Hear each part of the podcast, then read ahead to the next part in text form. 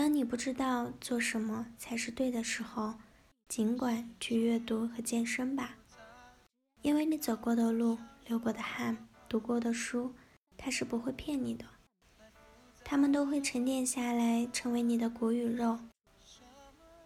阅读和健身是成本最低的升值方式。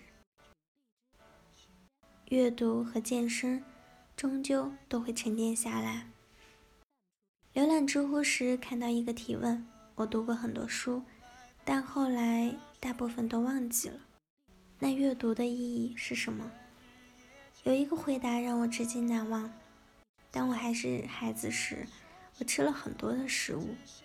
大部分已经一去不复返，而且被我忘掉了。但可以肯定的是，它们中的一部分已经长成我的骨头和肉。阅读对你思想的改变也是如此。你看过的书，终究都会沉淀下来，变成你的骨头和肉。健身也是如此，你锻炼过的每一寸肌肉。流过的每一滴汗都会给你的肉身骨骼带来无法估量的回报。大多数时候，我们都把注意力放在阅读和健身带来的自我价值提升上。其实，阅读和健身无论从哪个角度来说，都是最低成本的社交货币。我身边深受他人喜欢的一类人。大抵都是喜欢阅读或者喜欢健身。如果是两者兼有的，人缘都不会太差。阅读和健身让你变好看，变好看最直接的结果是什么？当然是更多人喜欢你喽。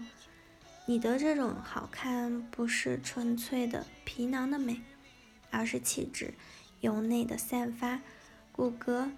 精良紧致的一种迷人状态。有人说，读书多了，容颜自然改变。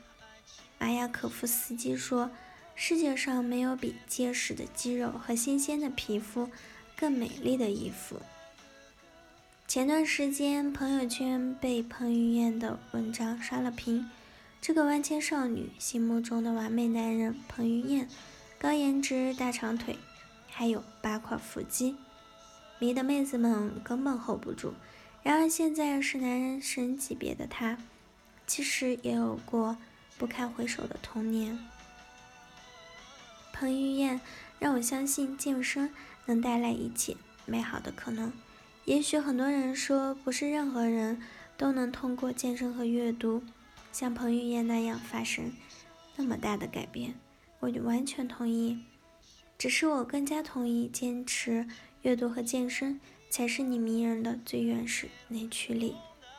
而且这种好看不仅仅只是观感，更是一种强大的气场。阅读和健身让你更有谈资。我出席的很多场合，聊天的时候都会和阅读、健身相关，这是怎么聊都不会出错的两个主题。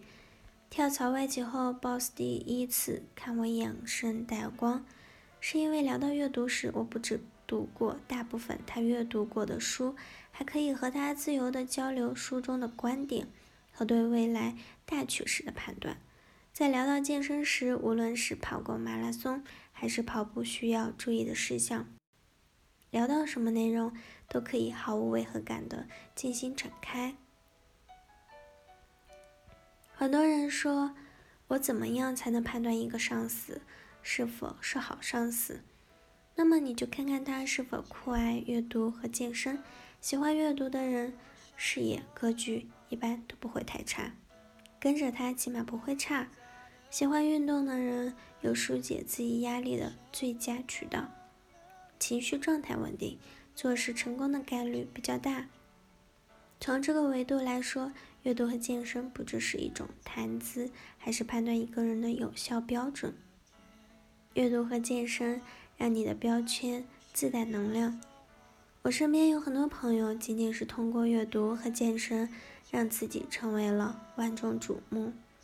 我知道这是一件小概率性事件，但是当那个小概率没有发生在自己身上时，难道最好的方式不是让自己无限接近这种可能性吗？所以，你是阅读或者健身爱好者，千万不要纯粹的闭门静静晒出来。社交媒体是你展现自己的最好方式，你会有意想不到的收获。阅读和健身是最好的言传身教。去报名玩具图书馆，试课时老师拿了三种玩具和多页一起玩，我在旁边观看。整个结束后，老师和我交流他的表现。正常的套路应该是你儿子哪里表现不好，让他过来会有多大的改善。但明显儿子刚才的表现很棒。老师先是问了家里人谁在带孩子，我把自己曾经是育儿专栏作家的身份告诉了老师。老师一副恍然大悟的表现，给了我极大肯定。那你肯定也是喜欢学习阅读的人，你儿子确实比同龄人表现得更棒一些。社交在大部分情况下是一种交流，交流总是会带着改变他人的成分。阅读和健身本身自带社交属性，你不用开口说话，你的行为本身就是最好的社交传达。当你不知道做什么才是对的时候，阅读和健身总是不会出错的。好了，以上就是今天的节目内容了。咨询请加微信 jlcd 幺零零幺或者关注微信公众号“甘露春天微课堂”收听更多内容。感谢您的收听，我是森林，我们下一期节目再见。